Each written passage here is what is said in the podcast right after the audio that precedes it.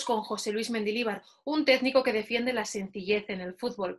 Quizá por ello lleva un lustro en la Sociedad Deportiva Eibar y además ha repetido experiencia en este club. Antes, eso sí, ha estado en otros equipos como Osasuna y Real Valladolid, donde ha conseguido también grandes logros.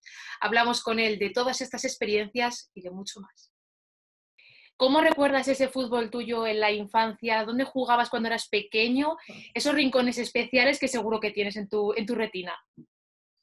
Pues en aquella época había muchos sitios donde se podía jugar en los pueblos, ¿no? Eh, en las calles, en las campas de, de, fuera de los pueblos. Nosotros no teníamos, todavía aquí no había llegado el, el campo de fútbol campo de fútbol, pero te montabas en cualquier lado, ¿no? Jugábamos en el frontón también mucho al fútbol. Entonces, había muchos sitios para jugar y, y siempre nos juntábamos amigos para, para hacer dos equipos y, y, poder estar jugando toda la tarde. ¿no? Era salir de, de la escuela, ir a, merenda, a por la merienda a casa y, y rápidamente ir a, a, buscar un sitio para, para poder eh, jugar al fútbol. ¿Y cuántas porterías montaste con dos chaquetas, dos botellas de agua? Con dos piedras, con, con, con cualquier cosa. Fíjate ahora que entrenas, vas a entrenar, vas a poner dos picas de porterías y los jugadores, los jugadores te, te, están pidiendo porterías porque no se sabe si es gol, no es gol, si paga, que, que, que, tienen que ver cómo tocan la red el balón, cómo esto. Entonces, yo creo que son, son momentos, épocas difer diferentes y, y, antes se gozaba con, con, mucho, con, con muchas menos cosas, ¿no? Ahora el chaval necesita muchas más cosas para poder jugar. Antes con 14, 15 años, los torneos, a los torneos te apuntabas tú, hacías el grupo de, de, del equipo tú y te apuntabas en los mm. pueblos de alrededor. Hoy en día, si no te apunta tu padre o si no vas con tu padre con alguien, no hay nadie que te pueda llevar, ¿no? Ha cambiado mucho. Se está perdiendo mucho el romanticismo, ¿no? Sí, yo creo que también el, la gente dice después, joder, es que hoy en día, desde los 6 años ya estás, o a los 5 ya estás jugando al fútbol, pero estás jugando en equipos y estás entrenando, no estás jugando al fútbol, claro. estás entrenando. Eh, jugar al fútbol es montarte con 12 amigos y hacer un 6 contra 6 en, en, en, cualquier lado, en un parque, en un sitio. Uh -huh. Eso es jugar. Lo que hacen los chavales hoy en día es entrenar. Y yo creo que al final, o eres muy buen futbolista, o con 16, 17 años te cansas de jugar al, de, de, de, de jugar al fútbol. Y, si eres muy bueno, pues bueno, estás en categorías inferiores de, de equipos grandes y a, a, hasta donde llegues, pero como estés en equipos de pueblo con esas edades, con 18, 19, 20 años, lo, lo, lo, dejas, lo dejas muy pronto. Yo me acuerdo que antes con 30 años había gente que jugaba en regional preferente, en regional, uh -huh. ahora ya no encuentras gente ahí, así, en esas edades. Se persigue un poco el objetivo de ser futbolista perdiéndose el disfrute del fútbol, ¿no? Ya no juegan los niños, por ejemplo, en el recreo. Claro, es que eh, antes tus padres no te veían jugar al fútbol. Ahora no, ahora parece que son tus padres los que tienen que verte jugar al fútbol, claro. Y el más atontado a veces es el padre más que el chaval, ¿no? Y entonces pues, cree que tiene un figura en casa. Entonces, mm. ya todo lo que le dices al chaval es para, para, para que intente ser futbolista, para que le comparas o, o, le pones siempre, pues uno, pues aquí, en, en, con nosotros, pues un jugador de Leiva, un jugador del Atleti, un jugador de la Real, como ejemplo para poder llegar ahí, ¿no? Y lo que tú dices, no juegan porque les gusta el fútbol, sino porque parece que están obligados a jugar al fútbol. Y el padre llega un momento que es más entrenador casi que el propio entrenador y ahí hay un conflicto de autoridades casi, ¿no? Sí, claro, porque al final tú ves padres en, en partidos infantiles, ves padres alrededor que, que están siempre en la banda donde está jugando su hijo si es hmm. portero, detrás de la portería. Si es lateral derecho, por ahí por la banda derecha. Y, y el, segundo tiempo, el segundo tiempo se cambiaría, se cambiaría de lado. Uh -huh. Y sí, sí, es verdad. Y al final la, les hacen daño, les hacen mucho daño. Porque encima, en esos equipos, el entrenador normalmente, ahora hay, hay más titulados, pero antes eran pues el que tenía ganas de entrenar o el padre uh -huh. de un chaval, o bueno, te ponía las ganas y, y entrenaban dos días a la semana y ya estaba, ¿no? Y entonces tenía más poder el padre que el entrenador y eso es lo que, lo que, lo que no vale. ¿Y esa falta de libertad a la hora de jugar o de creatividad, crees que está pasando ya factura en el fútbol actual o que va a pasar a factura en el futuro cercano? Yo, por ejemplo, creo que antes eh, la técnica individual era diferente antes que ahora. Ahora la técnica individual sí es verdad que hace muchas más cosas por, por encima del balón, eh, la ruleta, la no sé qué, que igual hace años se hacía mucho menos, ¿no? Antes el, que técnicamente era bueno era el que hacía muy buen control, el que hacía muy buen pase, el que, el ese era, e, e, ese era el, el, técnicamente bueno. Hoy en día parece que el técnicamente bueno es el habilidoso y no es así. No es, es habilidoso, no es técnicamente bueno, no hace virguerías, pero eso igual a veces vale para, para el circo, igual para el fútbol no, no vale eso, ¿no? Entonces, eh, a veces se confunden con esas cosas, ¿no? yo creo que el mayor ejemplo para mí es el Barcelona de Guardiola. Todo el mundo ve en el Barcelona de Guardiola el, toque, el toque, el toque, el toque. Nadie ve la presión tras pérdida, por ejemplo. Pierde el balón y ya desde Messi, desde el más adelantado, van, van a apretar, a robar el balón lo más rápido posible, ¿no? Entonces, lo que queremos copiar es el toque, el toque, el toque, el toque, el toque, el toque. Y lo más difícil. Lo otro es más fácil, el correr, el presionar, eso es más fácil. Pero no, queremos copiar las cosas más difíciles, ¿no? Igual luego te salen alguna vez, pero eso no solo, solo eso no es fútbol. Necesitamos más cosas para, para, que sea fútbol. Claro, cuando intentas copiar algo y te quedas un poco en la superficie, vienen un poco las marcas blancas, ¿no? En los sistemas. Eso es, copias malas. A mí hace, hace bastante. Yo cuando empecé a entrenar hace 26 años, pues eh, al cuarto año de empezar a entrenar tenía un segundo, José María Argoitia, estaba en las categorías, las categorías del Atleti, él había, es mayor que yo y había sido jugador de primera división durante mucho tiempo en el Atleti, y me dijo, nosotros tenemos que copiar bien. Los inventores, hay muy pocos inventores que tengan la sesera como para darle vuelta a esto y, pues no sé, Guardiola ha podido ser uno de esos, eh, Cruyff pudo ser uno de esos, ¿no? Nosotros lo que tenemos que hacer es intentar copiar bien, no quedarnos, lo que has dicho tú, en la superficie de esto, no, en lo bonito, no, no. Vamos a intentar hacer todo lo que, lo que hacen ellos. Y cuando tú juegas... Sí, dime, dime. Como hacen los chinos, digo, en, en, todo y luego nos ganan. Y luego, tenemos que ir, y luego tenemos que ir a China por todo. Es verdad. Y cuando tú jugabas en la calle, ¿a quién querías copiar o a quién imitabas?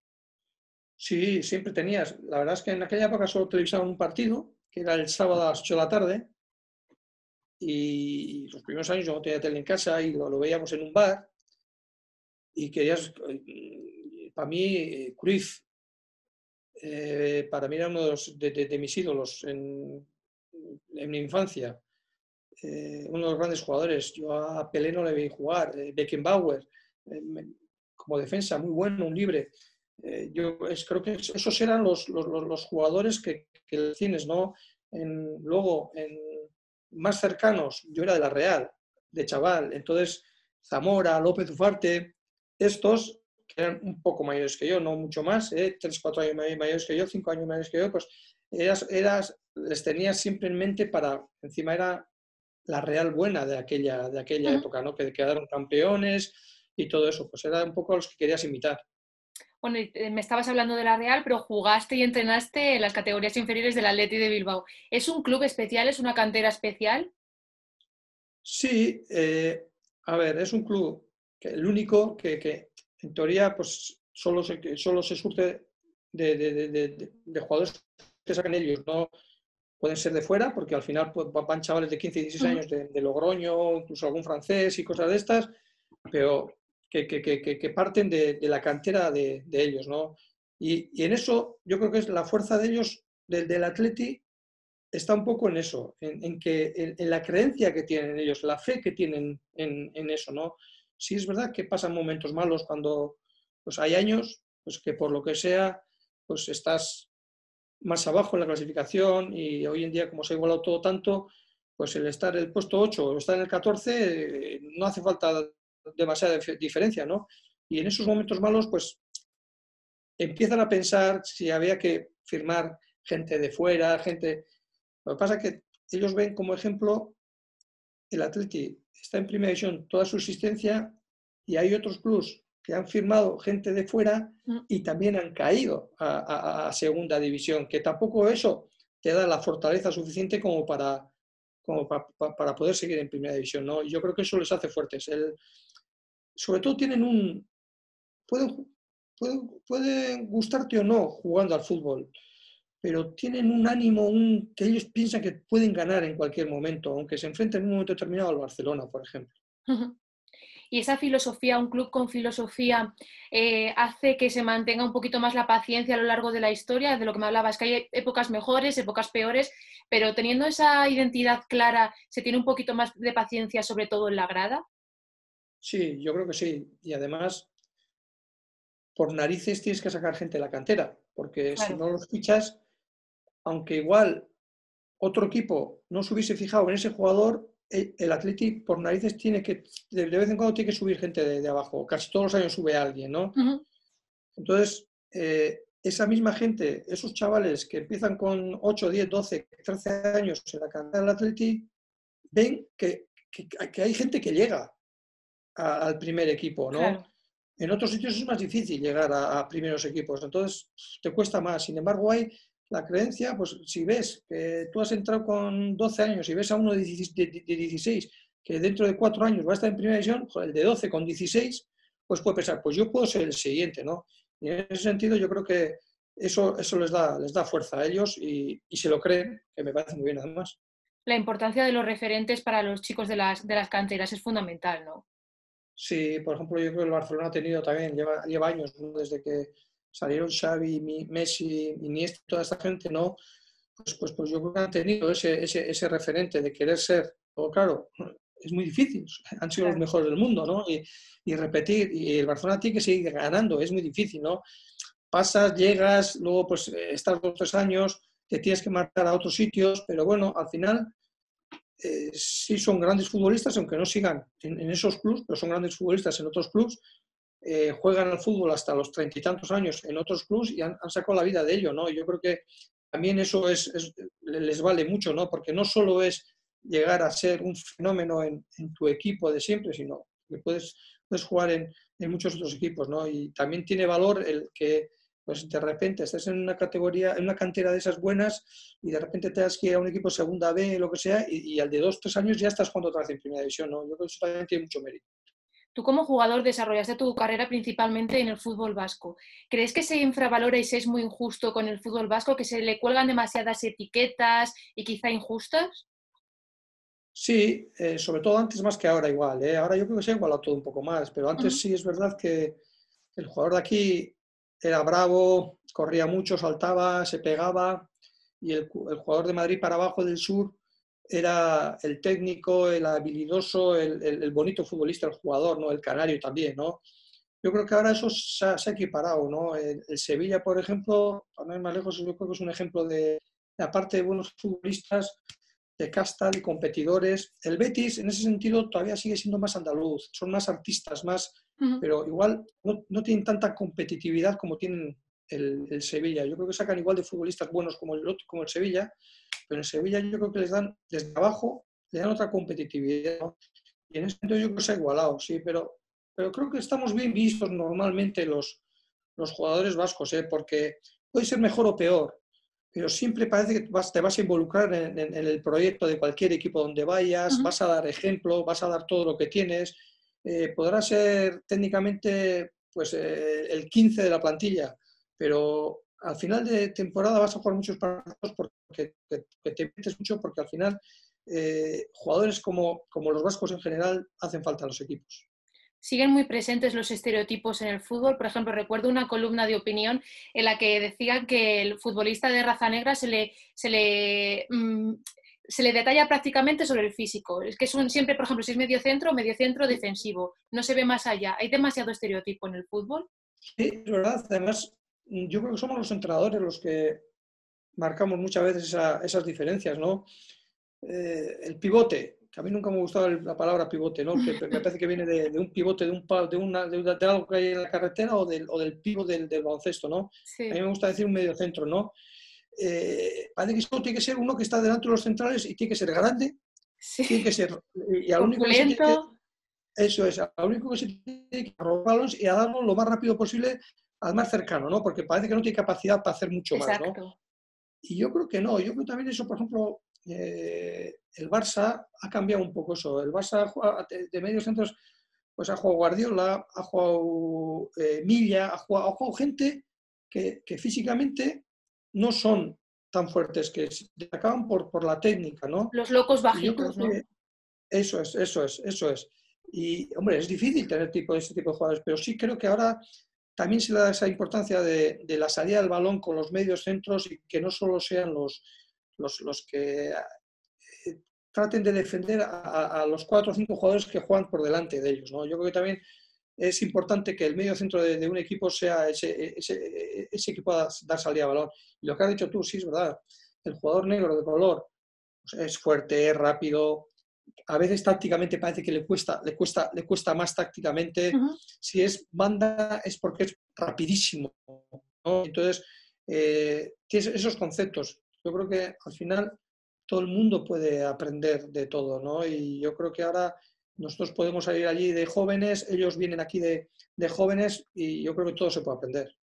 ¿Cuándo te diste cuenta que querías ser entrenador? ¿Antes de acabar tu carrera como futbolista o cuando acabaste?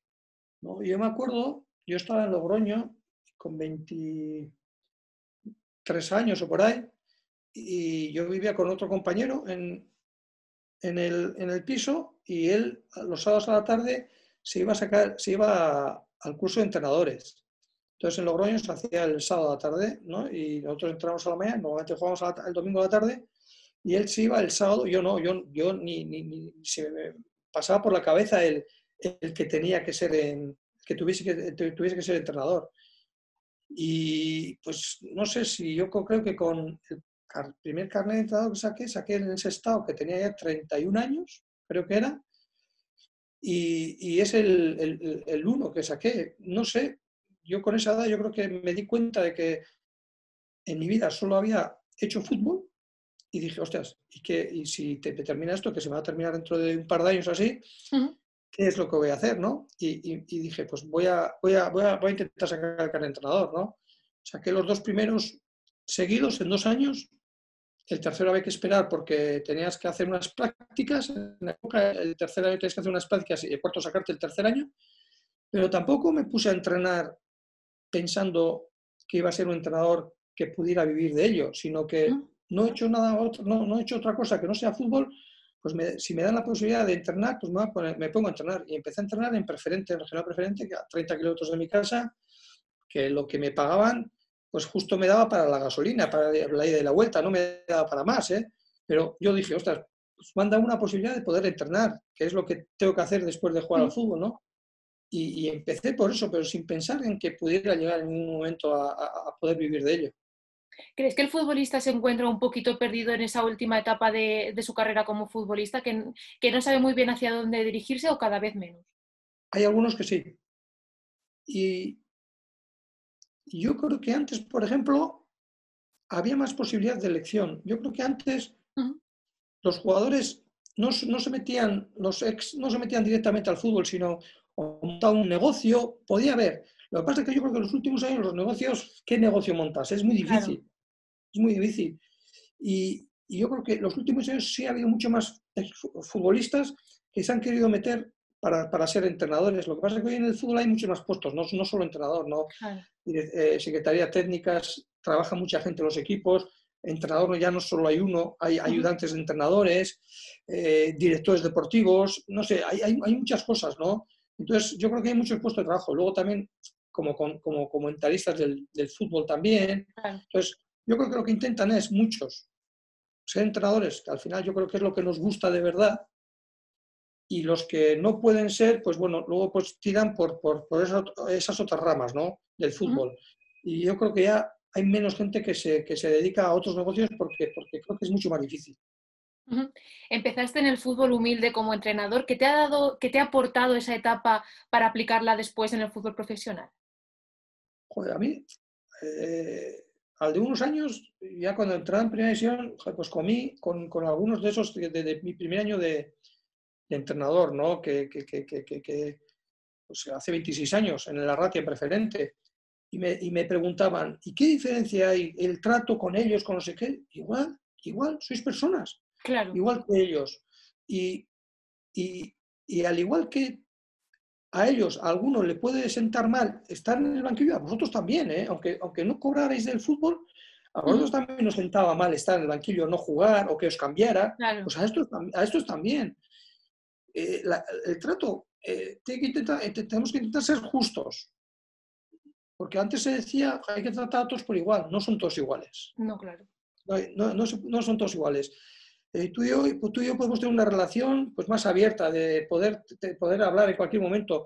Hay otro que en un momento determinado eh, pues, le, cuesta porque es más tímido. Lo que tengo que tratar es ser igual de justos, no porque contigo hable más que con él, darte a ti más que al otro. A veces es al revés. A ti te doy más, pero te doy más leches porque tengo más confianza, ¿no? Y te, te, meto más broncas porque tengo más mm. confianza, ¿no? Pero intentar ser justos, ¿no? Y en ese sentido, eh, sí es verdad que trasciende todo mucho más donde estamos ahora que, que, que, cuando empiezas con la base, pero lo demás, el trato es bastante, bastante parecido. Yo siempre les decía, no cobramos para vivir de esto, pero tenemos que intentar ser lo más profesionales del fútbol. Nos hemos querido apuntar y estamos, tenemos un año de ficha. Vamos a intentar entrenar a las 5 de la tarde todos los días, porque podéis, la mayoría, pues tenemos que venir a las 5 de la tarde todos los días que pongamos entrenamiento. Me da igual que cobréis o no cobréis. Nos hemos hecho eso, hemos, hemos elegido eso y durante un año tenemos que hacer eso. Y yo creo que en ese sentido mm, salió bien porque estaban ilusionados y, ya te digo, y, chavales de 22 a 23 años, 20 años venían a las 5 de la tarde, entrenamos cuatro días a la semana en un, equipo de preferente, ¿no? Hoy en mm. día pones a las, a las 5 de la tarde un entrenamiento en un equipo de preferente y no te ve nadie, porque entrenan a partir de las 8 de la tarde, eso está claro. ¿Cómo se conoce entonces al jugador? Porque lo que me comentabas radica en conocerlo, en, hablar con él, en saber cómo, qué personalidad tiene, ¿no? ¿Cómo se le conoce? Normalmente bastante rapidito. Algunos te puede sorprender, porque son más cerrados, pero después una vez que se abren, joder, te dan todo, ¿no?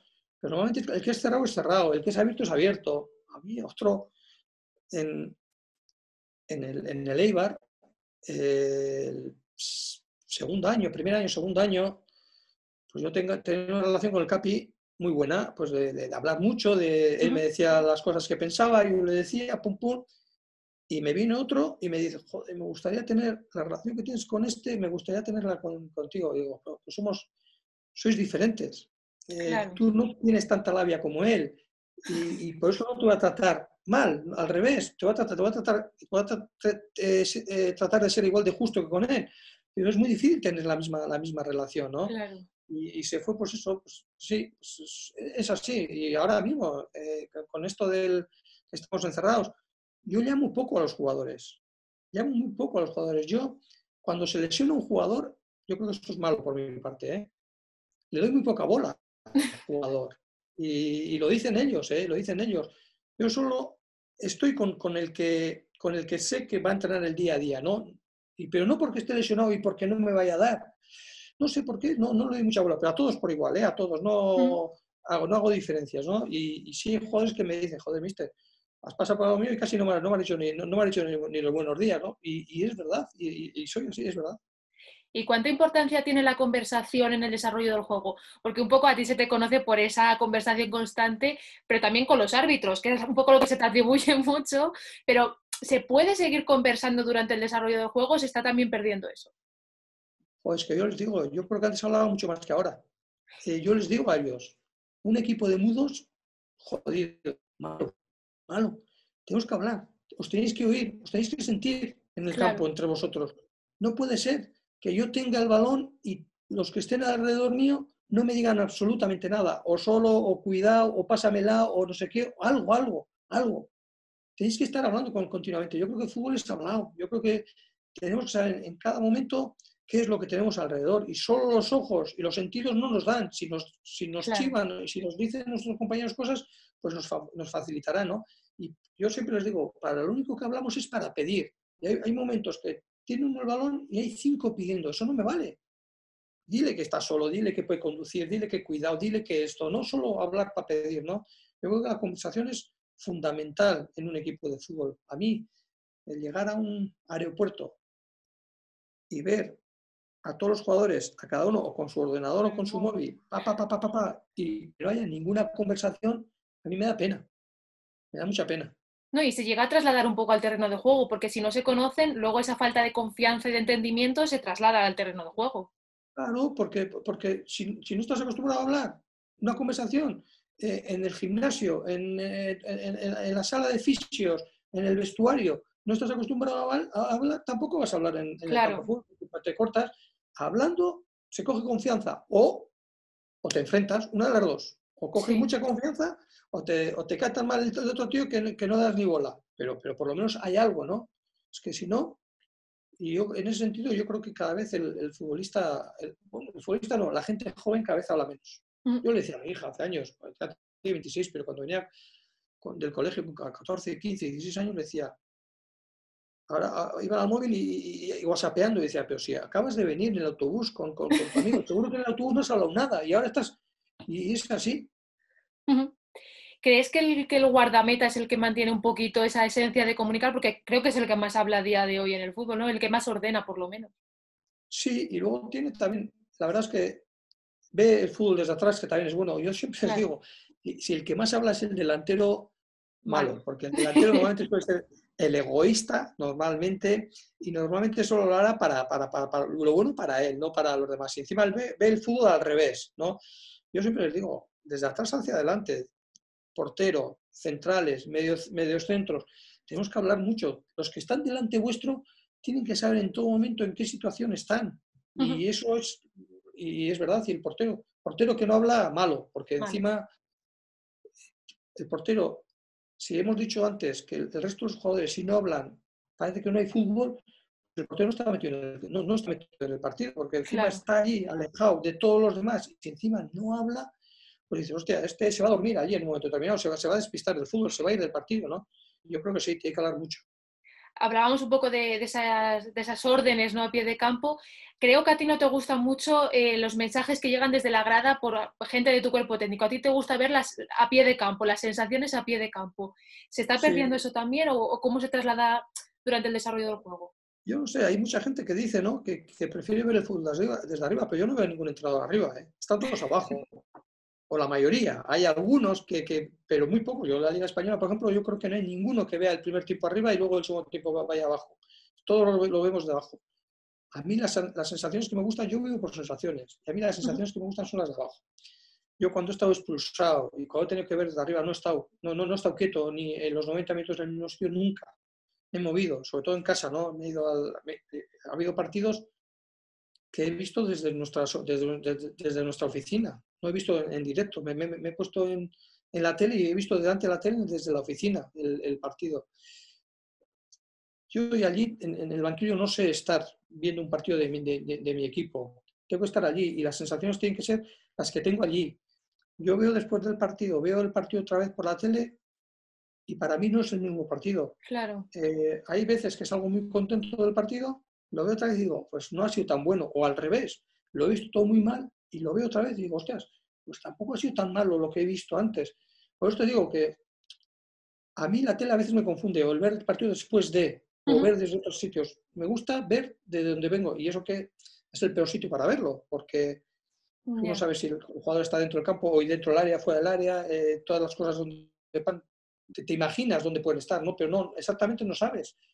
Pero el, el, el, el- sentir al futbolista al lado, el, todo eso, a mí me, me llena, me, me llena el, estar allí. La influencia un poquito de la emoción, ¿no? ¿Se, se influye tanto realmente la emoción en el fútbol? Sí, a ver. Y yo siempre digo a los jugadores, yo soy de, de- de sensaciones, de, de- de momentos de esto. Y, y a veces eso le puede hacer confundir al, al jugador, es verdad. Yo le digo, mira, atiéndeme, luego igual no me puedes hacer, ni- igual no me haces ni puñetero caso después. Porque, porque tú crees que puedo, puedo estar confundido. Pero por lo menos haz que, haz que me escuchas, por lo menos le digo, haz que me escuchas, ¿no?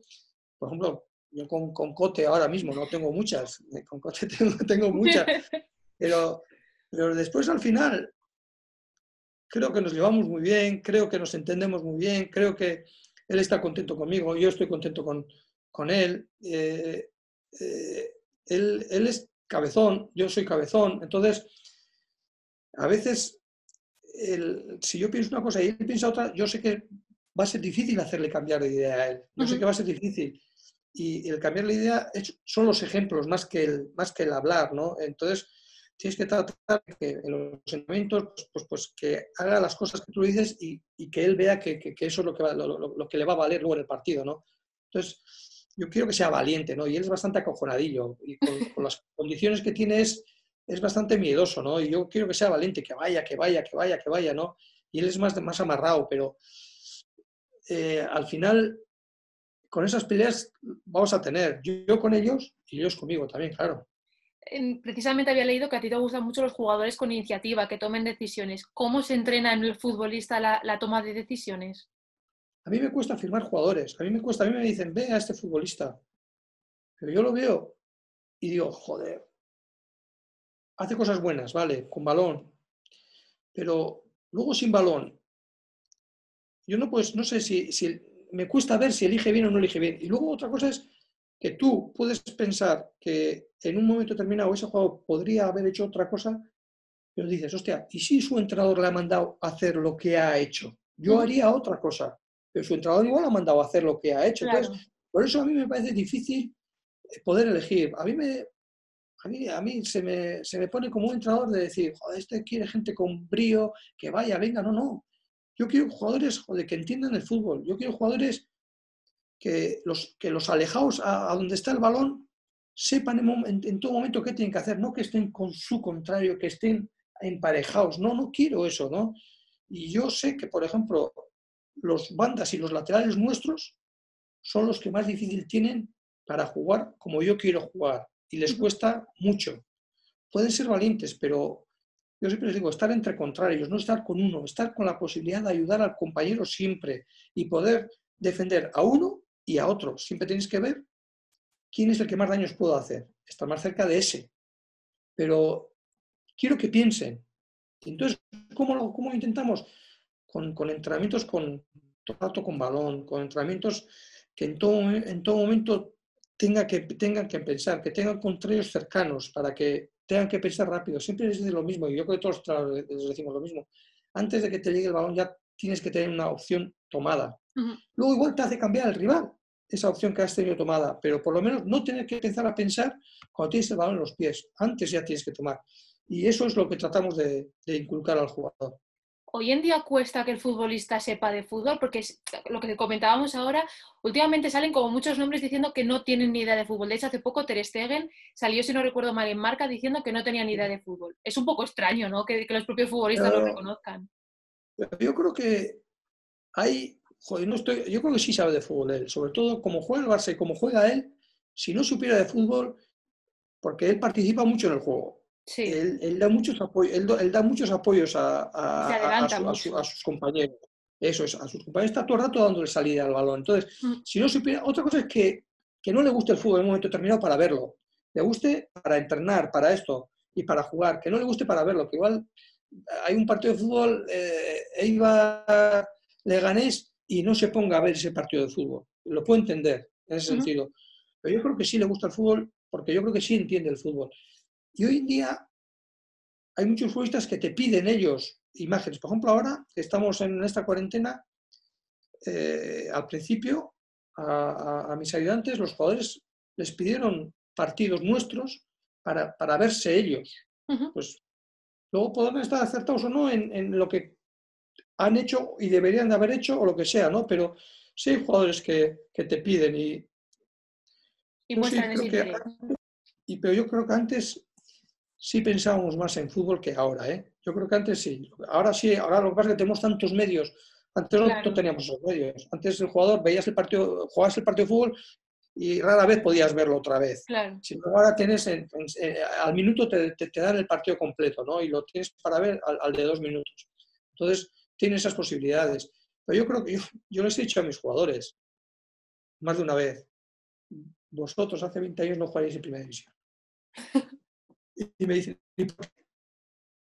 por una sencilla razón. Hace 20, 25 años había muy pocos jugadores españoles fuera jugando. Muy pocos. Y ahora igual tienes 200 futbolistas, entre buenos, malos y regulares. Igual tienes 200 futbolistas jugando fuera de, la Liga Española. Antes no iba, antes estaban todos aquí. Y antes solo podías fichar tres extranjeros, dos o tres extranjeros. Y venían los mejores. Ahora viene un montón de jugadores extranjeros. Buenos, malos y regulares también. ¿Y el fútbol se aprende solo entrenando o también observando? Porque lo que me comentabas de ver lo que los futbolistas piden en sus vídeos, ¿se aprende también observándose incluso a sí mismo, pero también a los demás? Sí, yo creo que también. Yo creo que también Y hay mucha gente que es, es, buena para eso, para, para, para, coger imágenes, para...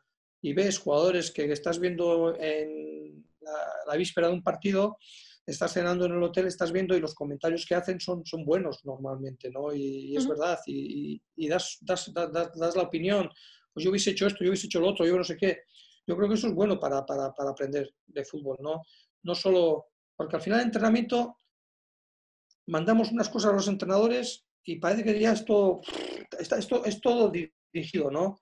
Por eso lo de jugar, que hablamos, empezamos la charla con, con lo de jugar de crío, ¿no? El jugar, nos juntamos ocho amigos, 12 amigos y jugamos un 6 contra 6. Eso era un fútbol reducido. Lo que ahora es un fútbol reducido era eso, un 6 contra 6, un 5 contra 5, un 4 contra... Pues según estamos 40, pues jugamos un 20 contra 20. Pero jugamos todos. Y en ese sentido yo creo que antes tenías más viveza en ese sentido, de, porque tú tenías que hacer, tenías que driblar al rival con lo que tú sabías, con lo que tú tenías. Ahora no, ahora el entrenamiento es dirigido, es todo dirigido. Y por ejemplo, en Osasuna, me acuerdo cuando nosotros estuvimos allí, un día a la semana, los chavales hacían fútbol. Y fútbol jugaban en un campo de estos de fútbol con de fútbol un poco más grande de fútbol 7, no, con fútbol 7, el balón no salía nunca, que podías jugar con la pared, pum, y eso es pues como jugar en la calle, y eso me gustaba. Y eres un poco la cara y la cruz eh, respecto a tu etapa de, jugador. Decías que te veías a ti mismo como un pecho frío, ¿no? Y que ahora eh, como entrenador eres todo lo contrario. Cuando tú llegas a un vestuario mm, y, ves a un jugador en el que te puedes ver un poquito reflejado en tu etapa como futbolista, ¿cómo lo gestionas? ¿Qué consejos le das? Yo creo que por eso soy como soy ahora como entrenador, porque yo creo que no jugué en primera división por ese pecho frío, por esa minga fría que, era yo. Era muy blando de todo, de todo, físico y, mentalmente también. Yo creo que era jugador que, me venía abajo muy rápido, ¿no? porque yo creo que tenía condiciones técnicas y físicas, era rápido, técnico era bueno, pero me faltaba la competitividad esa que, hay, que tener para, llegar a la previsión. Solo llegan los buenos en todos los sentidos, no solo en eh, técnicos, no solo tácticos, sino en todos los sentidos. ¿no? Entonces, yo lo que trato es de que jugadores como yo no sean mingas frías, que, sean, que, que, aparte de jugar bien al fútbol o de, que, de ser técnicamente buenos, que roben balones. Les... Yo ahora mismo tengo un ejemplo en el equipo, que es el Pósito. El Espósito cuando vino con nosotros, solo jugaba fútbol después de que un compañero le pasase el balón. O sea, no robaba nunca. Decía, tú, ¿quieres que robar balones? Mucho más fácil jugar cuando tú robas el balón porque ya le has dejado a un rival que cuando recibes de un compañero, porque cuando recibes de un compañero vas a tener siempre contrarios cerca, porque el balón lo tiene, tu equipo, pero no lo tienes tú. Cuando robas, seguro que que, vas a tener muchas más facilidades para poder jugar. Luego las condiciones las tienes. Y creo que poco a poco hemos ido mejorando en eso, ¿no? De la mentalidad suya, de antes solo era pasar al pie, ahora ya en largo, corre eh, no solo al pie, eh, hay que ir a robar, hay que apretar arriba. Yo creo que poco a poco está cogiendo esos, esos conceptos, ¿no? Y, creo que en ese sentido, pues es lo que trato de, hacer con, con, ese tipo de gente, que, que aprovecha sus condiciones, pero que mejore en otras que no tiene. ¿Crees que influye el miedo al error em, para esa falta de toma de decisiones? Sí, y mucho, yo creo.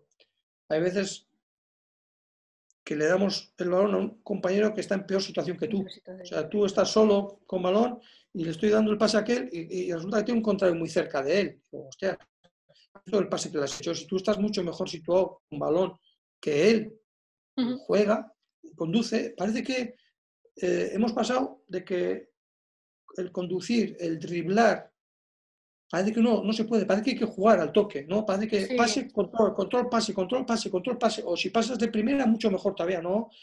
Yo creo que hay veces que hay que conducir para dejar a, rivales atrás, para atraer a rivales. Y para, llegar a portería contraria, ¿no? Eso es, eso es, sí, sobre todo portería contraria, eso es. ¿no? Eh, pero, y yo, y, es verdad, y yo creo que en ese sentido eh, los jugadores a veces eh, las tomas de decisiones son, son complicadas, por eso lo más importante yo creo que en el fútbol hoy en día es eso, las tomas de decisiones, ¿no? Porque hay tan poco tiempo para pensar, porque todo el mundo juega a una velocidad mayor que hace 20, 25 años, que, ostras, que en el momento que dudas ya están encima de ti, ¿no? Y, hay, la, principal diferencia hoy en día es esa. Aparte, la decisión y luego, claro, ejecutar bien, está claro. claro. Eh, antes también reconocías que te costaba mucho no hacer cambio en el minuto 20 si veías que algo no funcionaba, que ahora ya has trabajado un poquito más esa paciencia y te cuesta, y te cuesta más hacer un cambio tan pronto. ¿Por qué está tan mal visto hacer un cambio tan temprano si realmente algo no funciona? No, yo tampoco entiendo por qué es, no se puede hacer, ¿no? Eh, porque al final tú el, partido lo puedes perder. Antes del minuto 20 lo, puedes perder. Si las cosas no estás haciéndolas bien, te meten un 2-0 el rival, a ver cómo levantas ese partido ya es muy difícil levantarlo, ¿no? Y sí es verdad, y ahora me cuesta más, porque pienso más... En el futbolista. En el futbolista. Antes no pensaba tanto, pero lo que pasa es que a los que cambiaban normalmente antes de la media hora, normalmente era gente con la que tenía mucha confianza y normalmente el siguiente partido jugaban titular. O sea, porque a veces dices, ostras, le va a cambiar porque está haciéndolo muy mal. No, no, yo no. Estaba haciendo mal el equipo normalmente. Entonces tienes que cambiar a alguien. No vas a cambiar a todo el equipo, no puedes cambiar. a dos tampoco porque quitas, porque quitas ya otra, otro cambio para un posible, posible cambio en minutos 70, 80, 90. Entonces tienes que hacer algún cambio. ¿A quién quitas? Normalmente yo quitaba muchas veces a, gente con la que tenía bastante confianza, porque sabía que le iba a hacer menos daño. Porque le podía hablar, y me podía entender. Y me ha pasado también, ¿eh? de, salir un jugador en el minuto 65 y quitarle el 80. Eso sí ha sido igual más porque he visto que ese jugador no estaba haciendo lo que yo creía que tenía que haber, hecho, ¿no? En ese sentido sí, también he hecho eso, ¿no? Pero, pero es que creo que hay que hacer las cosas cuando hay que hacerlas, no tenemos que esperar pero al final es un poco un ejercicio de autocrítica propio, porque tú estás reconociendo en cierta manera un, error tuyo, no del propio futbolista. Al final es una muestra del ego del futbolista, de, que parece que está todo centrado en ellos, ¿no? Es que cuando te dicen, el míster ha acertado con los cambios, hostias, pues igual, tú puedes pensar, igual no has acertado con la alineación inicial, ¿no? Claro. Me acuerdo el, masajista, el, no, perdón, el utillero de Osasuna, antes, hace años, ¿eh? no estando nosotros, sino antes, contaba él, que antes eran del 1 al 11 las camisetas y colocó él las camisetas, ¿no? Del 1 al 11 según las perchas, porque cada uno se sentaba en, su percha, ¿no? Y llega el mister y ve esto y dice, eh, igual has equivocado, le dice el mister al lutillero. Y le dice el lutillero, a ver si el que se ha equivocado ha sido usted, señor. A ver si se equivocado ha sido usted. Y, es verdad, cuando dices que has acertado con los cambios, igual porque no hemos acertado con la, alineación inicial. Eh, bueno, has tenido varias etapas como entrenador, distintos equipos, Osasuna, Real Valladolid, Eibar un par de ocasiones, pero también has tenido dos experiencias complicadas que han sido en el Atleti de Bilbao, en el primer equipo y en el Levante. ¿Qué se aprende de esa etapa en la que mm, apenas has podido desarrollar tu idea y qué sacas tú de conclusión de esas dos etapas? son diferentes. Eh, Atleti llego de, de, entrenador novato de segunda división porque estaba en el Eibar.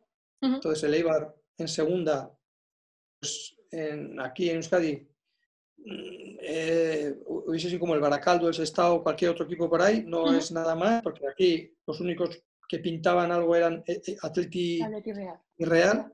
Entonces, de Pipiolo, pero también llegas conociendo a muchos futbolistas de allí, pero yo les había tenido en, categorías inferiores del, del, Atleti, porque yo había entrenado eh, en, el, en, tercera, les había tenido algunos, en el Vasconia, y en el Bilbao les había tenido a otros también, ¿no? Entonces no pensaba, como me conocían mi, mi, mi forma de, de, tratar con ellos y todo, no pensaba que me iba a costar tanto. Y la verdad es que nos, nos costó mucho, me costó mucho entrarles, no, estuvieron convencidos de lo, que, de lo que proponíamos y yo pensaba que sí iban a estar porque, porque, había, porque sabían cómo, cómo ¿no? Y ahí sí me sorprendió y, la verdad es que me echó un presidente que me, quiso fijar sí o sí a loco y, y, es verdad que el Atleti en, aquella época estábamos últimos estábamos a un, a un partido de, de, la salvación porque era la jornada 10, ¿eh? No, claro, no es que estuviésemos últimos, no, no, estu, no, no, estuviésemos últimos a 7, 8 puntos de la, de la, salvación, ¿no? Pero, pero bueno, eh, si es que en ese sentido, pues el Atlético es un equipo que la prensa eh, pide mucho y, y, es fuerte, y bueno, pues nos echaron. Y luego en el, en el Levante sí es verdad que el cambio que propusimos de juego era muy brusco a lo que habían jugado ellos anteriormente. ¿no? Ellos uh -huh. anteriormente habían tenido a Caparrós como entrenador, que jugaban muy atrás y, y salían, y lo hicieron bien, ¿eh? y, y, lo hicieron bien, y salían bien hacia arriba con, con, gente rápida, pero se dedicaban más a defender. Y luego ya, ya aprovecharíamos en ataque. Uh -huh. Nosotros lo que propusimos era defender, pues presionando arriba. Y ellos me decían que no, mister, mister, joder, que, que, que nosotros lo bueno es defender, eh, defender bien y ya saldremos hacia arriba. Y digo, ¿quién ha sido el mejor de los vuestros el año pasado? Les preguntaba yo. Uh -huh. Y me dijo, me dijo, el portero, que está claro. en el Madrid, está este año. Entonces no habréis defendido también, si el mejor ha sido el portero. El que ha sido bueno ha sido el portero. Os han echado muchas veces la portería, ¿no? Pero eso no nos dio tiempo ni a, ni a querer cambiar, ni a querer dar la vuelta, que fue la octava jornada en la que nos, mm. la que nos echaron, ¿no? Pero creo que fue, no sé, a ver, justo, justo, no justo, te fichan y el que te ficha te puede echar. En aquel momento nos echaron, no nos dieron tiempo a nada. La verdad es que no nos dieron tiempo a, a, a ni a darle la vuelta, que empezamos a, pensar en, en, querer darle un poco la vuelta. ¿Cómo se propone un cambio tan brusco en un club eh, a nivel de juego? ¿Cómo se convence a los jugadores también para conseguirlo? Porque me comentabas que en esas dos experiencias te costó, ¿cómo se consigue? Primero, primero, eh, el entrenamiento, cuando lo ven ellos, la pretemporada, les, tienen que les tiene que entrar por buen ojo a ellos, a los jugadores, a, uh -huh. a, a, la mayoría de los jugadores. Yo tengo otro ejemplo también, en el Eibar, primer año. Dani García, capitán del Eibar, que ahora está en el Atleti. Él jugaba con Gaisca, con el talón que tiene ahora, uh -huh. jugaba de medio centro único, él, ¿no? Y te jugaba con otro medio centro que era el que se movía. Él estaba ahí siempre delante de los dos centrales y rara vez salía de ahí, ¿no? Y yo le decía, Dani, no, no, jugamos con dos, una vez sales tú, otra vez, otra vez sale el otro, tenéis que compaginar los dos, en tanto en salir a apretar, como en salir a llegar al área contraria, como en salir a todo. Y él, después de los entrenamientos, iba para casa con un ayudante mío, que ya estaba en el club antes que yo y le conocía más que a mí, y le decía, joder, que el mister no me conoce, me quiero marchar, que le voy a decir a mi representante que, que, que, me quiero marchar. Y cuando fue cogiendo, fue cogiendo, fue cogiendo, él se da cuenta que se hizo mejor futbolista porque abarcaba, hacía muchas más cosas de las que hacía hasta entonces. Yo no digo que entonces estaría mal, ¿no? Pero ya empezó a hacer más cosas y claro, por eso le fichó luego el, el, Atlético. Y, y, luego yo creo que ahí, de ahí, hostia, se dio la vuelta a esto y se dio cuenta de que, que, se pueden hacer más cosas ¿no? en su posición y que las puedo hacer. Lo, lo malo es eso, que estás acostumbrado a hacer algo y ves que vas, haces dos veces y no te salen, no quieres volver a repetir porque tienes miedo al, fraca al fracaso, pues entonces es, es, difícil, ¿no? En el Levante me pasado con uno, que juega de medio centro, yo le puse de central un amistoso, pretemporada, me, y al día siguiente dice, mister, no me pongas más, yo aquí estoy para jugar de medio centro. Digo, pues igual no puedes jugar de medio centro y tienes que jugar de central, porque de medio centro no vas a jugar, ¿no? Son cosas que, que, que, que pueden pasar. ¿El futbolista desconoce su potencial en muchas ocasiones? Sí, porque según cómo le hayas educado, ¿no? como futbolista, como a qué es lo que haya hecho, cree que solo puede hacer eso. ¿no? Por ejemplo, el jugador del Barça, al chaval que sale de la cantera del Barça, uh -huh. cuando sale del Barça, porque el Barça no le quiere igual para el primer equipo, le cuesta adaptarse al, a cualquier otro equipo normalmente. ¿Por qué? Porque lleva, si encima lleva desde los 7, 8 años jugando a lo mismo, claro. Es el único sitio que, se juega eso de esa forma, además con uh -huh. jugadores tan buenos. ¿Sabes? Uh -huh. Pues en otros sitios puedes jugar eso, pero los jugadores no son tan buenos, ya tienes que cambiar. ¿no? El sistema sí es el mismo, pero el estilo no, no es el mismo. ¿no? Yo, por ejemplo, en ese sentido me ha, me ha sorprendido Cucurella. Sí. Cucurella, lo que pasa es que es más listo que el hambre. Es un jugador súper listo, ¿no? es jugador inteligente, es un jugador vivo, es un jugador. Pues fíjate, Me hubiera gustado tenerlo más tiempo, ¿no? Sí, que no, no pudimos o ha sido, fue un, un, error o fue, no sé, fue, fue un fallo nuestro, yo creo, el, el, no, el no tenerlo más tiempo. Yo creo que en ese sentido, sí es verdad que el Barça exigía mucho, él exigía mucho, pero es un jugador que ya te ha dado. Y sabes que te, y es un chaval con 20 años te ha dado, con 20 años te ha dado, ¿no? Y habiendo salido un club como el Barcelona, viene a un club como el Eibar y, te ha dado, fíjate, ha ido al Getafe, fíjate lo que ha dado también en el Getafe, ¿no? En ese sentido, yo creo que sí fue, eh, creo que tuvimos que apostar un poco más por él. Luego tuviste también más experiencias eh, como la de los Asuna, como la de Lanzarote, en la que superaste un poquito los, objetivos que te habían marcado a principio de temporada. ¿Cómo se regulan las expectativas en el fútbol cuando has superado los, objetivos iniciales y alcanzas un poquito más? ¿Cómo se regulan luego esos objetivos para que no lleguen después, después otros fracasos? Es complicado. Yo no he sabido marcharme de los sitios normalmente. Del único sitio que, que me marché cumpliendo objetivos, más que objetivos, quizás fue el Lanzarote, ¿no? Pero porque te viene un equipo de superior categoría, un segunda división, que me, vino el Eibar, ¿no? Entonces estamos en segunda B, estuvimos a punto de ascender, no ascendimos, y me vine encima que era un equipo de superior categoría al lado de casa, ¿no? Y, claro. y, dices, pues, pues, pues es muy difícil encontrar. Lanzarote estuve muy bien, la verdad es que los dos años y no me, además teníamos contrato allí si, si, ascendíamos, o sea que no, no, no hubiese podido venir aquí y me, hubiese quedado justo además allí. Dos años fueron dos años muy buenos, pero allí pues me salió esto y me, supe marchar. Pero por ejemplo, en Valladolid, en Pamplona, en Eibar, Valladolid y Pamplona me echaron al cuarto año después de, cumplir muchas, muchos objetivos. ¿no? En Valladolid ascendimos de calle de segunda división a primera, dos años más mantuvimos el equipo en, la categoría y aún sin, estar en, sin haber estado en descenso el cuarto año en ningún momento, en el descenso nos echaron en, febrero, ¿no? En Pamplona fue diferente la forma que nos echaron, ¿no? Eh, mantuvimos tres años, llegamos a mitad, pasado la mitad de temporada, mantuvimos al equipo, mantuvimos el segundo año, mantuvimos el tercero y el cuarto, la tercera jornada nos echaron, ¿no?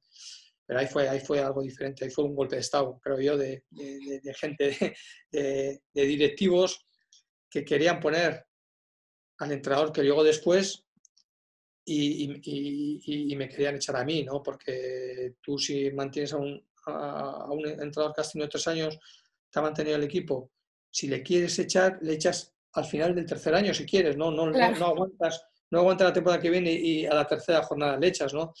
Y en ese sentido fue, pues, pues bueno, pues, eh, por no saber marcharme a tiempo también a veces, ¿no? Que a veces, si no te marchas a tiempo, te echan. Bueno, la directiva es otro, otro nido de guerra de egos, de comisiones y de muchas cosas, ¿no? Al final es, un, es un, algo diferente también.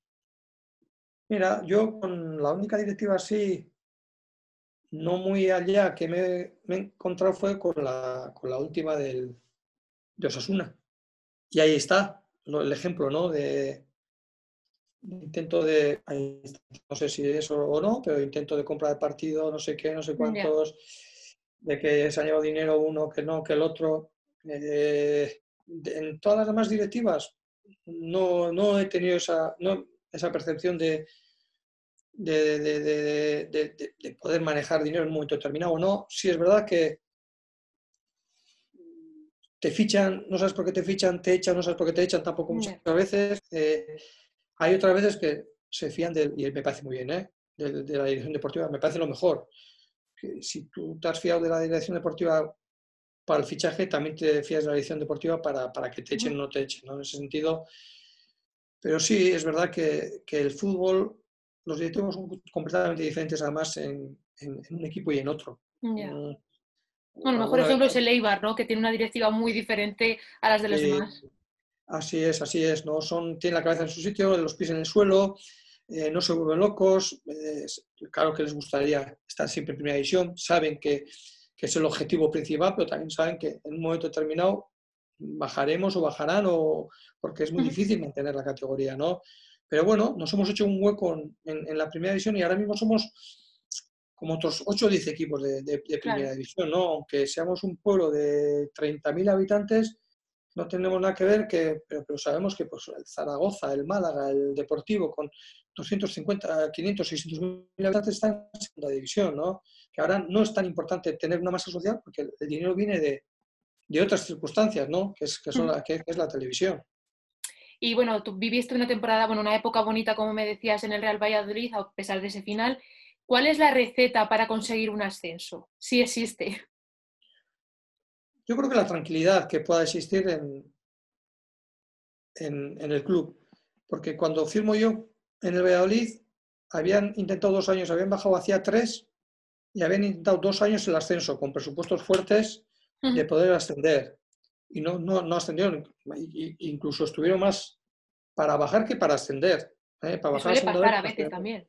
Sí, sí, sí. Y yo cuando llego, el año anterior habían salvado, pues eh, habían echado a entrenadores y habían salvado en las últimas jornadas, ¿no? el poder bajar a segunda B. Cuando llego yo firmo dos años de, contrato, que es muy difícil firmar, y a mí me dice, no tienes obligaciones de nada este año. Yo creo que ya con los dos años anteriores de darlo, pues habían dos, tres, pues vamos a, sentarnos, vamos a pensar de otra forma, y, dijeron, eh, tienes dos años para intentar ascender, no es ya, ¿no?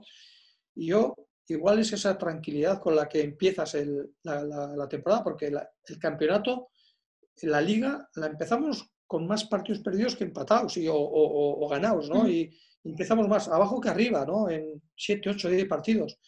Pero yo creo que en ningún momento se, se cuestionó el que, el que el míster era el culpable o no culpable, ¿no? Y luego la verdad es que ascendimos faltando ocho jornadas, que en aquella época era, pues fue, fue récord de todo, ¿no? De puntos y de, de goles y de, y de, todo. Y la verdad es que fue un año, un año muy bueno, muy bueno, ¿no? de la mayoría de los sitios que he estado, tengo cosas buenas de la mayoría, ¿eh? aunque he terminado de Pamplona también, ¿eh? aunque, aunque terminamos pues que, nos echaron, pero yo recuerdo los dos primeros años que, fueron muy buenos, muy buenos. Y si esa es la receta para el ascenso, ¿cuál es la receta para estar varios años, que cada vez es más difícil, en un mismo banquillo? Porque llevas un lustro, un lustro si no me equivoco, ya en el EVA, ¿no? Desde 2015. Llevamos cinco años, este es el quinto año, que empezamos además eh, cuando el Eibar bajó deportivamente, pero se mantuvo pues por, el, tema del Elche. Por el tema del Elche. Entonces, yo cuando firmo en el Eibar, nosotros cuando firmamos Tony y yo en el Eibar, hacemos dos contratos, uno en segunda y otro en primera, o sea que nos hubiésemos quedado si, si la liga mantiene al Elche en primera, nosotros hubiésemos eh, entrenado en segunda división con el Eibar y pues bueno, tuvimos la suerte de que, que jugamos en primera y ese año fue pues un poco premio, pero el club ya sabía lo que había pasado el año anterior, que fue el primero en primera división, que fue una primera vuelta muy buena, muy buena, muy buena, y luego, pues como es un equipo, es un club que mira mucho la peseta, entonces eh, salió que había jugadores que les querían otros equipos y traspasaron a, a un central que estaba haciéndolo muy bien, fue a Inglaterra, por cuatro pelas, ¿no? Pero claro, en ese sentido, el club, que era el primer año, era mucho dinero para ellos. Claro. Y luego hicieron, hicieron la verdad es que hicieron una segunda vuelta muy mala y, y descendieron. Entonces, yo creo que de ahí aprendieron algo, por lo menos decían, ostras, no podemos fiarnos de, de, hacer media temporada buena, tres, cuatro de temporada buena, hay que terminarla bien, ¿no? Y en ese sentido yo creo que cuando hay momentos que hemos estado mal, pero hay momentos que hemos estado muy bien, pero tampoco nos, ni nos hemos relajado nosotros ni se ha relajado la directiva. ¿no? Si hemos tenido que firmar gente en, diciembre, hemos firmado gente en diciembre, nos ha dado igual que hayamos estado bien o mal, ¿no? Y hemos aprovechado, a veces hemos aprovechado, por ejemplo, hace año y medio firmamos a, no, hace dos años y medio firmamos a, a Pape y a, a Orellana en, en, diciembre, ¿no? Sí. Pues han hecho dos años y medio con nosotros. ¿no? Ostras, pues hemos aprovechado esa, y, no porque estuviésemos mal, sino nos dio esa posibilidad, creíamos que eran futbolistas buenos para nosotros y, aprovechamos, ¿no? Pues yo creo que es, es, eso un poco, ¿no? Que yo creo que en ese sentido ha aprendido, aunque también yo creo que sigue siendo un poco, le cuesta un poco eh, a la hora de, de gastar para, para firmar, ¿no? O para en un momento determinado, pues un jugador que en un momento determinado dices, pues joder, aunque tengamos firma con él, pues es mejor que vaya cedido, ¿no? Nos cuesta, nos cuesta, esas cosas nos cuesta, ¿no? Que parece que es nuestro y parece que tenemos que pagar nosotros y parece que tiene que quedarse con otros. Y haciendo el año con nosotros, parece que haya cumplido, parece que, ostras, un año, pues no, no, que tiene que cumplir jugando, que tiene que cumplir dándonos cosas, no porque esté el año con nosotros ya hemos amortizado ese fichaje, ¿no? Es bastante de eso, ¿no? De amortizar, ¿no? Pero no porque esté hemos amortizado. Amortiza si, si participa y nos da cosas. Claro. No, no amortiza. Quizá es un carácter muy familiar, ¿no? El club tiene una mentalidad muy familiar y eso también tiene parte positiva y parte negativa. Sí, al final también tú con tu familia tienes las mayores broncas. Claro. Porque, porque tienes esa cercanía, ¿no? confianza. También. Y la confianza que tienes, ¿no? Entonces, también es verdad, pues normalmente dices las, te dices las cosas a la, a, la, a la, cara para lo bueno y para lo malo. Y, y, claro, y cuando es para lo malo, pero lo bueno de eso es que la reconciliación no, normalmente es más cercana que si me, me llevo, pero no me llevo, ¿no? Pero tampoco tengo grandes broncas, pero tampoco tengo esa afinidad, ¿no?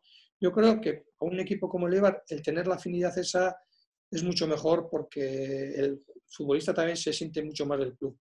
Quizá por eso llevas allí cinco años, ¿no? Un poco en el documental se ve la cercanía que tú tienes con la presidenta y, que os entendéis o, o que hacéis por entenderos, ¿no? Sí, porque al final hablamos mucho yo creo que también con otros presidentes hablas ¿eh? y con otros equipos, ¿no? Pero, pero aquí como lo, que tienes es lo que se ve, no tienes mucho más y pues la ciudad deportiva en, la, que, entrenamos los campitos, pues eh, eh, a renta de, un pueblo de, de, de, Guipúzcoa, Arrasate Mondragón, pues ahora estamos haciendo de pues un campo que la verdad es que con un esfuerzo de la leche, ¿no? Desde hace, me acuerdo yo cuando estuvimos en la 2004-2005 en segunda división, se empezó con la tribuna principal y ahora se está terminando, ¿no? 14 eh, años, 15, 16 años más tarde se está terminando de remodelar todo, todo el campo, ¿no? Pero eso es otro club, igual, en vez de hacer eso, lo que tratarían sería de fichar jugadores, de, gastar dinero en jugadores para intentar, estoy en primera, pues el siguiente paso es intentar jugar en Europa, ¿no? Y, y, no, estos quieren hacer una ciudad deportiva, lo van, van, a, van a dejar el campo muy bien. Está a futuro, ¿no? De tener los pies en la tierra y más a largo plazo. Eso es, que el que venga después se vaya a encontrar con cosas también buenas para, para, para, para, el, club, ¿no? Y que el club lo, lo vaya, y los que vengan lo vayan a agradecer. Y tienes muchos visitantes en los entrenamientos, porque si no me equivoco se puede ver desde fuera, ¿no? Los entrenamientos. Sí, nosotros hacemos todos los entrenamientos a puerta abierta. No, no, no, que va, pocas. Eh, como estamos a, tres kilómetros o dos del pueblo de Arrasate de Mondragón, yo creo que los, jubilados que viajan, luego hay, una universidad, luego hay una universidad también, entonces los que, los que se hacen piras, yo creo que también vienen a, de vez en cuando a ver entrenamiento, a, fumar su porrito y entonces yo son esos los que vienen. Después de vez en cuando te viene algún conocido de, pues eso, algún entrenador, algún esto que te pide permiso, que no hay que, le digo, no tienes que pedir permiso, está abierta la, para, a poder ver los entrenamientos, ¿no? Pero porque yo también cerraría en muchos otros sitios, ¿sabes por qué? Es porque el jugador a veces no, no se cierra las puertas normalmente ¿eh? por esconder lo que haces, sino porque si en, el Lezama, por ejemplo, el Atleti, en Semana Santa, si dejas la puerta abierta va a haber 500 personas viendo un entrenamiento. Entonces, deja de ser un entrenamiento. Tú, tú lo que dices al jugador el jugador lo puede sentar mal. Si tú le dices, le dices una barbaridad sin público, sin gente, lo va a tomar bien. Pero como lo digas con gente, no lo va a tomar bien, ¿no? Y tampoco se atreve a hacer tantas cosas cuando hay, cuando, cuando, hay gente. Se cohibe, eso es. Habrá gente que no, pero otros sí. en ese sentido, yo creo que muchas veces se hace puerta cerrada, pues y luego, hoy en día con la prensa es imposible hacer la puerta abierta porque te están cogiendo todo el rato todo lo que dices, lo que no dices. Lo que menos les importa es el entrenamiento. Si hay un roce, no hay un roce, no hay un no sé qué. Entonces es imposible que a veces protestas y dices, joder, es que no podemos ver. A veces que te dejamos ver y solo sacas las tonterías. Nosotros en eso hemos tenido suerte porque nosotros los únicos que nos vienen a ver son Movistar y ETV, normalmente. ¿eh? Si pasa algo raro, o si viene el Madrid o el Barcelona, pues te viene Televisión Española y te viene alguno más, ¿no? Pero estos dos están casi todos los días. Joder, pero son tan nuestros y les dejamos meterse en el campo porque saben que nos respetan. ¿no? Nosotros respetamos a ellos y ellos nos respetan a nosotros. Y saben que, ellos no sacan cualquier imagen. Ellos solo sacan imágenes de entrenamiento, aunque de Movistar o, de ETV les digan en un momento determinado, joder, a ver, sacas a este, no sé cómo. No, no, no, no. Los que vienen, que vienen los mismos siempre, todos los días, joder, tenemos una confianza terrible. El de ETV viaja con nosotros en el avión, eh, en un charter, en el charter que montamos en, cuando, cuando vamos a jugar fuera de, aquí. Tenemos una confianza en eso. Entonces, se lo han ganado ellos también, el, que puedan estar ahí y el que puedan estar. Yo siempre les digo, si hay cualquier otro que venga y, coge cosas diferentes, a eso no lo dejas pasar. Eh, y, a estos dos les dejamos pasar siempre. ¿Se está perdiendo un poco el respeto por parte de la prensa al trabajo diario de los clubes, al de los entrenadores y de los jugadores? Yo creo que sí, ¿no? Porque ya nadie dice lo que, o muy poca gente dice lo que, has hecho en un entrenamiento. Solo salen las tonterías, ¿no? Sí, las cosas que puedes decir tapándote la boca, eh, tantas cosas, la picaresca. Yo todavía no me acostumbrado a, hablar tapándome la boca, porque no sé, la no tengo que esconder nada, ¿no? Y, todo lo que lo digo normalmente es en un contexto que creo que si sacas ese contexto, hostia, te puedes asustar, pero en ese contexto yo creo que no, ni el jugador ni nadie, ¿no? Y por eso no, no, no, no, no me tapo la boca. Y, pues todo eso es lo que has dicho antes, ¿no? Que pues que hablo con el cuarto árbitro, con todas esas cosas, pues bueno, lo hablo abiertamente porque, porque no tengo que esconder absolutamente nada y, sé que hay una cámara allí y le ves, pero, pero te olvidas de la cámara y te olvidas de todo un poco, ¿no? Y que está un poco relacionado con lo, que me, con lo que dices mucho de que se pierde la sencillez en el fútbol, también está un poco relacionado con esto, ¿no? Se está perdiendo algo tan cotidiano como mantener una conversación o echarle una bronca a un jugador. Claro, mira, yo vi, y, el trato con, con, la prensa, joder, el trato con la prensa hace 25, 30 años era un trato cordial. Joder, vi hace poco una final, la, joder, ¿qué final fue? Betis Atleti hace un montón de años, que terminaron en, terminaron en, penaltis, terminaron. A los periodistas por el terreno de juego, eran los últimos que salían antes de empezar a tirar los penaltis. Empataron en la primera tanda de penaltis, todos los periodistas al campo, para cuando empezó la, tanda de penaltis de el que, el que pierde se queda eliminado, tuvieron que espera un poco de tiempo a que salieran los periodistas, pero esa confianza que había. Salías, de un, salías de un entrenamiento y te, y te cogías allí mismo en la puerta de entrenamiento y ¡pum! Y, te entrevistaban. Ahora eso es imposible. Ahora te alejas del, del, periodista. Se destruye más que se construye la confianza ahora mismo. pues claro, porque están a ver lo que el titular que van a poner, más que a decir lo que... No, no, no busques un titular. No, no, no Quizá porque se ha convertido un poco la prensa rosa, el, periodismo deportivo, ahora mismo en España. ¿Vende más eso? Claro, pues joder, es que fíjate, si, en un telediario dura más los deportes que el, mismo telediario, ya me dirás. ¿Qué puedes decir tú en un telediario media hora? De, además, hablando de dos clubes, no hablan de, eh, hablando de dos clubes. ¿Qué, es lo que.? Pues, pues, tonterías, no puedes meter más que tonterías. Claro. Pero si meten tonterías, ¿será que a la gente le gusta? ¿No? ¿Será que, ¿Será que a la gente le gusta? Pues vale, pues, pues, ya está. Y es, lo que hacemos. Mira, de esta conversación, que va a salir, ¿no? En YouTube en algún lado, ¿no? Sí. Pues mañana, alguno de aquí del marca, alguno del correo del diario vasco, alguna cosa va a poner que puesta fuera de contexto sea una no y, mi mujer me va a llamar la atención. Para echarte la bronca, ¿no? Claro, claro, sí, es, es, verdad, es así, es así.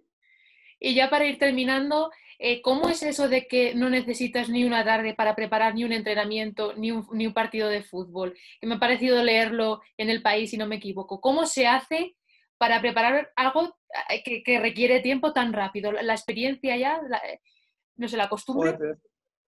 Es que yo, a ver, es que hablo en contra de mí, siempre. Eh, porque parece que hoy en día hay que decir, como tenemos tantos medios a nuestro alcance, parece que, hay que utilizarlos todos.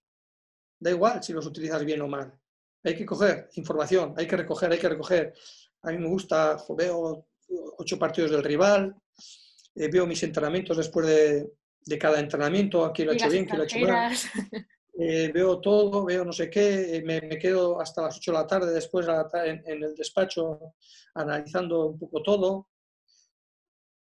Yo trabajo en mi casa, para empezar. Yo voy a entrenar temprano, sobre y media antes del entrenamiento, pero tomo un café con, con mi grupo técnico, estoy, entreno, si tengo que tomar una cerveza, tomo, si estoy con estar allí, estoy, pero hablando, pero no, me vengo a casa, como en casa y, y me pongo en casa a preparar el entrenamiento siempre por la semana o, el entrenamiento del día siguiente o si tengo que ver algo del rival, lo, lo, hago en mi casa.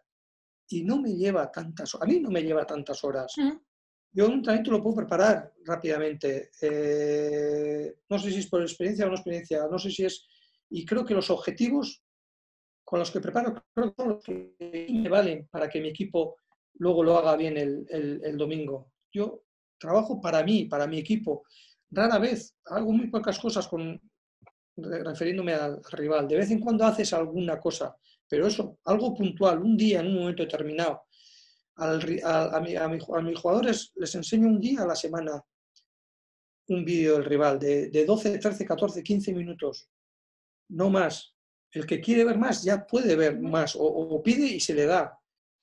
Eh, y eso es lo que le hablo del rival eh, durante la semana a mi, a, mi equipo normalmente. Después, el día del partido, aparte de hablar de lo mío, hablas algo del rival con la dirección del rival y le, puedes decir algunos puntos determinados del, del, rival, pero tampoco mucho más.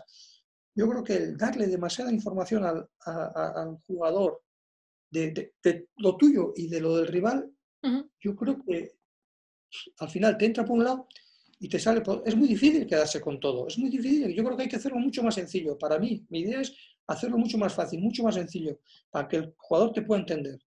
Y hay más margen de mejora si te concentras en, tu equipo, aunque luego pulas detalles en función del rival, porque es cierto que no puedes jugar probablemente igual al Barça que al Leganés, pero centrarte en ti es lo que hace que mejores eh, cada semana. Yo creo que sí. Yo siempre pongo mismo ejemplo. Nosotros cuando empezamos una pretemporada y empieza luego la liga, ¿no? Y el cuarto partido de liga o el tercer partido de liga, si no estamos jugando bien, decimos, bueno, pues todavía acabamos de empezar, nos, queda un poco de, de, mejorar nuestro, lo que queremos para nosotros, lo están entendiendo, pero... Y resulta que después, durante la temporada, somos capaces de cambiar semana a semana, porque tenemos un rival diferente cada semana. Digo, no, no, no me entra en la cabeza. Al igual que ahora hay gente con esto del coronavirus, que está diciendo que tres y cuatro semanas son suficientes para preparar un equipo para jugar 11 partidos, domingo, miércoles, domingo, miércoles, domingo, miércoles, entonces yo no les veo a nadie hacer una pretemporada de tres, cuatro semanas. ¿eh? Yo les veo hacer pretemporadas de, de, de seis, de siete, de cinco, mínimo cinco, seis, siete semanas, de tres, no veo a nadie. ¿eh? Y ahora hay gente capaz de decir esas cosas no, no, no, no termino de, no termino de entenderles. En un momento o en otro se están utilizando excusas, entiendo. Claro, claro, así es, eso es. Pero bueno, es verdad, que te cuesta. Si vas de nuevo además a un equipo, igual a veces no te vale solo con la pretemporada y te cuesta coger el hilo, porque, mm. porque sí, nos ha pasado a todos, pero no digas que en tres semanas te, te, vale. Aunque es verdad que no es, como empezar la pretemporada, porque este equipo lo tienes, ¿no? Sí, pues vas a estar dos meses parado, ¿eh? Dos meses parado vas a estar, ¿eh? Los conceptos que tú hayas dicho sí que los va a tener. Pero pon, en marcha la maquinaria esa, a ver, lo que te cuesta. Y ahora sí, ya por último, ¿qué es para ti jugar bien al fútbol? Si es que hay algún consenso o alguna regla general que se pueda resumir. Yo creo que es lo que tienes previsto hacer, hacerlo bien. ¿Qué? A ver, ¿qué? ¿Cómo quieres jugar? A nosotros, por ejemplo, nos gusta jugar por, por fuera, por bandas, ¿no? Eh, nos gusta sacar muchos centros eh, eso en ofensivo, eh, hacer cambios de orientación, eh, si tenemos que jugar en largo, intentar ganar luego segunda jugada y a partir de ahí jugar. en defensa, ¿qué nos gusta? apretar lejos. No, el contrario no te deja, porque el, contrario juega en largo. Pues nos tendremos que agrupar más en, la zona donde va a caer el balón, intentar ganar ese, balón y, tratar de jugar a partir de ahí. Y si lo ganan ellos, intentar robar lo más rápido posible el balón, ¿no? Hacer eso bien. Y es eso, hacer bien. Para mí no es meter un golazo, porque yo siempre digo a los delanteros, prefiero que metes ocho goles mierdas de estos rácanos que no sabéis ni con qué habéis metido, pero, que, no dos, que, no dos, golazos, ¿eh? Que no dos golazos. Ocho, ocho de estos rácanos, que a nadie le han parecido goles de maravillosos, pero que han, supuesto puntos para, el equipo. A veces se olvida un poquito, ¿no? Lo que supone que, el fútbol se, se, suman puntos marcando goles, ¿no? Claro, es que, y, yo no estoy en contra, joder, por eso lo que has dicho tú, jugar bien o no jugar bien. Joder, es que si cualquier espectador ve que su equipo juega a lo que está pensando, le podrá, eh, a otro igual no le gusta, pero dice, este están jugando a lo que quiere, eso es jugar bien, eso es jugar bien. Luego puedes estar desacertado en un pase, Claro. Luego puedes fallar en momentos determinados. Y el rival esté acertado, que a veces está el rival, luego, luego juegas contra 11 que están enfrente tuyo. Joder, que también quieren ganarte a ti. Entonces, por eso te digo que es eso, la, idea que tú tengas, el proponerla y que, el, sacarla lo mejor. Eso es para mí el, jugar bien. Luego, eh, habrá gente que le guste un juego más que otros. Claro. ¿No? Por supuesto. Pero, pero, pero bueno, eh, el, Los gustos. El tiquitaca del Barça el, hacía el Barça. ¿eh? las copias normalmente eran malas. ¿eh? Sí, incluso las evoluciones posteriores del Barça de Guardiola ya tampoco son lo mismo. Eso, es, eso es. También les costaba más. Bueno, pues espero que muy pronto podamos volver a verte ahí en la banda de Ipurúa dando órdenes a Cote y a los demás. Y nada, ha sido un placer. Muchísimas gracias y nada, nos vemos pronto. Vale, gracias a ti.